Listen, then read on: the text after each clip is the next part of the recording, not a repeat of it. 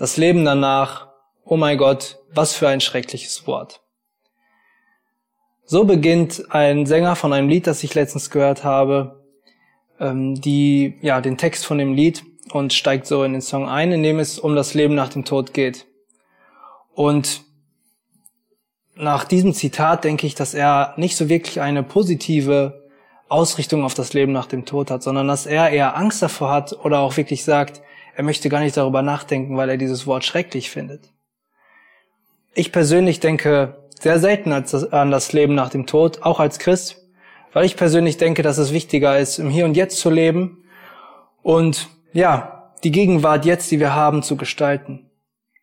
Und dennoch spricht die Bibel sehr viel von dem Leben danach und gibt uns eine Perspektive, die voller Hoffnung ist und voller Zuversicht und nicht mit negativen Konsequenzen geprägt ist. Ich denke, es ist wichtig, diese, diese Perspektive wahrzunehmen. Und dennoch sehe ich auch in der Bibel, dass Jesus viel über, darüber spricht, dass er das Himmelreich jetzt beginnen lassen möchte. Ich lese zurzeit das Lukas-Evangelium und oft kommen Sätze wie, das Reich Gottes ist nahe, dass Jesus zu ähm, seinen Mitmenschen sagt. Und er bringt, er heilt die Menschen, er bringt Barmherzigkeit, er bringt Liebe und er möchte das Reich Gottes jetzt auf die Erde bringen und die Grenze zwischen Himmel und Erde ver, ähm, verwischen. Und dennoch leben wir in einer Zeit oder schon immer in der Welt, die nicht so, nicht immer nach Frieden aussieht und nicht immer nach Hoffnung sondern in der wir konfrontiert werden mit Leid, mit Nöten.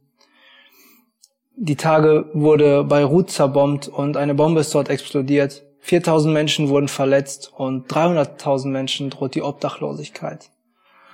Und ich denke, wenn man so etwas sieht, dann fragt man sich wirklich, ob das Reich Gottes wirklich nahe gekommen ist und wo Gott in solchen Momenten ist. Und vielleicht geht's dir persönlich auch gerade schlecht Du hast keine Hoffnung mehr, du hast dich verfahren in einer Situation, du steckst fest und du weißt nicht, wie du da wieder rauskommen sollst. In solchen Momenten denke ich, dass es wichtig, dass wir uns wieder auf den Himmel ausrichten und die Perspektive Ewigkeit einnehmen, von der die Bibel so oft spricht. Dazu steht ein passender Vers in Offenbarung 21, Vers 4, den ich einmal vorlesen möchte.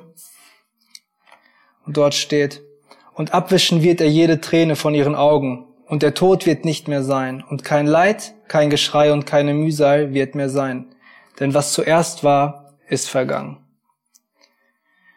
Ich denke, dieser Vers gibt uns Hoffnung auf eine Zukunft, Hoffnung auf ein Leben, wo keine Mühsal und kein, keine negativen Dinge uns mehr belasten werden. Ich habe mal ein Interview mit einer Person hier aus der Gemeinde geführt und diese Person hat eine chronische Krankheit, ähm, die sie sehr belastet oder belastet hat. Und sie hat mir gesagt, Martin, auch wenn ich jetzt in einem Körper lebe, der nicht perfekt ist und der nicht vollkommen ist, so werde ich doch eine Ewigkeit erleben, wo es so sein wird.